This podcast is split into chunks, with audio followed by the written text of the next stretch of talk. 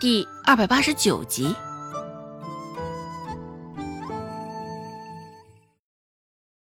现在担心腿，尽管周芷给他挣钱回来，孟婆子也甚是不爽快。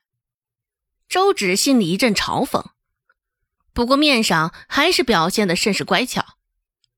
垂下眼睑，周芷微微蹙起双眉，一脸忧伤的看向孟婆子。周芷说道。奶，你多虑了。我刚刚不出声，也是在想你这腿应该怎么医治罢了。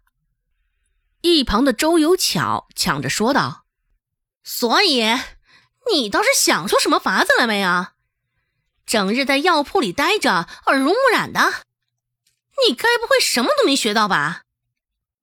现在这般模样，倒是有几分他之前惯有的样子了。”如此当仁不让，还有意无意的往周芷身上泼脏水，这才是让人熟悉的周有巧啊！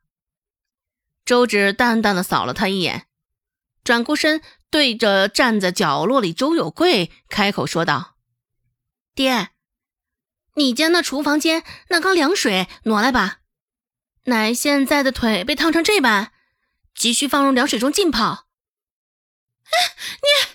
你。这个天儿还放入凉水中浸泡，你这不是让人生病吗？周芷，你也别怪小公公，我说你，你怎么的也不为你奶考虑考虑啊？哦，照小公母的话，你还有更好的法子来医治奶的腿？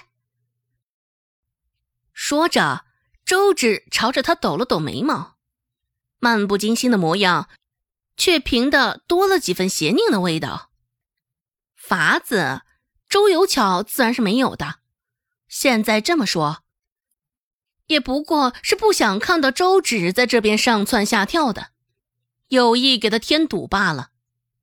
只是周芷的反问，周有巧却甚是难以回应。点头不像样子，摇头更不像样子啊。至于周有贵。早就已经出门搬水缸了。房间里沉闷极了，长久关着门，空气不流通，都是一股子陈年的味道。隐隐约约，空气中还带着孟婆子腿上那水泡破裂的味道，不怎么好闻。最终，周有巧也没有回应周芷的话，乖乖的陪在孟婆子的身边当孙子。周芷人小。现在的气势却甚是不小，地上泼掉的那滩水，现在升腾起的白烟也是越来越小了。就当所有人等着周有贵将水缸拖进来的时候，门外响起了别人的声音：“啊，呃，孟婆子，有贵，有人在吗？”低沉而又缓慢。听上去有些年纪了。孟婆子许久未曾出门了，现在也听不出外面那是谁的声音。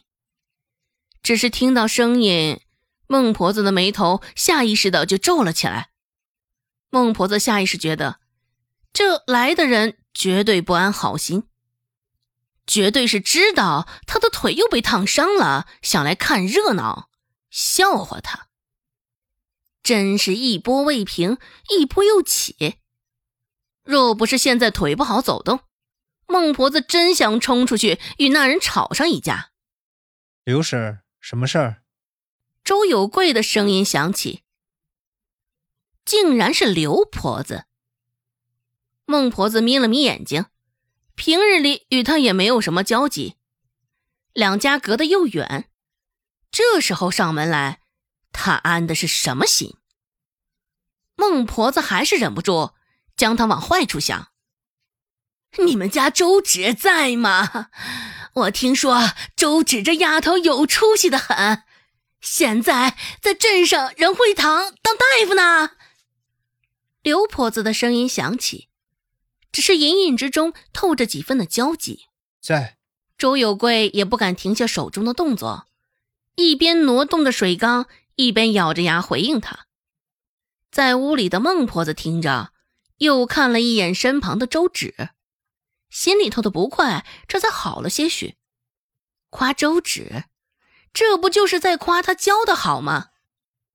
不过，竟是来找周芷的，这倒是有几分的让人意外。觉得意外的也不仅仅是孟婆子，周芷也觉得甚是意外。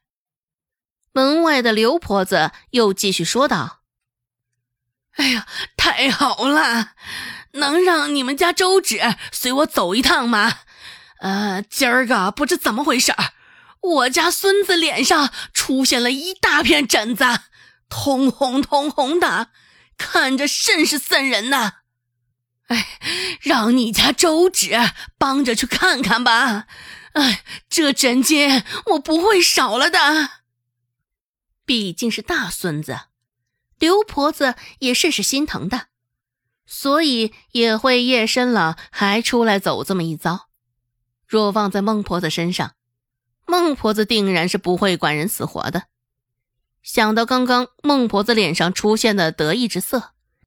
周有巧眉目一凛，周有巧感慨了两声，愁眉苦脸的说道：“娘，你这腿上的伤，枝丫头还没给你瞧呢，怎么能反而让他去帮忙给外人瞧？这可不就是胳膊肘往外拐吗？”不错，孟婆子点点头，她现在自己的情况还甚是堪忧呢。周芷绝不能走。想到这儿，孟婆子扯着嗓子就朝外头喊道：“刘婆子，夜深了，我们周芷毕竟是小姑娘家，出门不甚方便。就算不受周有巧话的影响，孟婆子想到的也只会是她自己。”刘婆子问道。待会儿我让我们家大壮将你们周芷好好的送回来，成不？言语间还是商量的口气，只是他这商量，在孟婆子眼里完全是没门孟婆子丝毫不留情的拒绝，扯着嗓子继续回道：“甭想了，我们周芷给谁看病？”岂是你说了算的？你明儿个备些鸡鸭鱼肉上门来，倒是能够考虑考虑，去帮你孙子看。本集播讲完毕，感谢您的收听。感兴趣，别忘了加个关注，我在下集等你哦。